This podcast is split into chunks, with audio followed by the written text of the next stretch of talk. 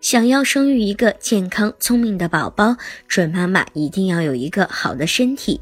有些疾病会影响怀孕的过程和结果，为了慎重起见，如果患有一些不易怀孕的疾病，准妈妈就应该积极的进行治疗，在康复之后再选择怀孕。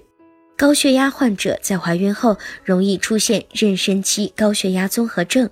患有慢性高血压的准妈妈在怀孕后期可能很难控制血压的急剧变化，会使胎儿的营养供应受到影响，容易发生胎盘早剥。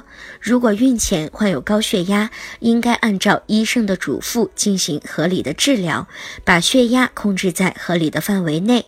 等症状基本消除之后再怀孕。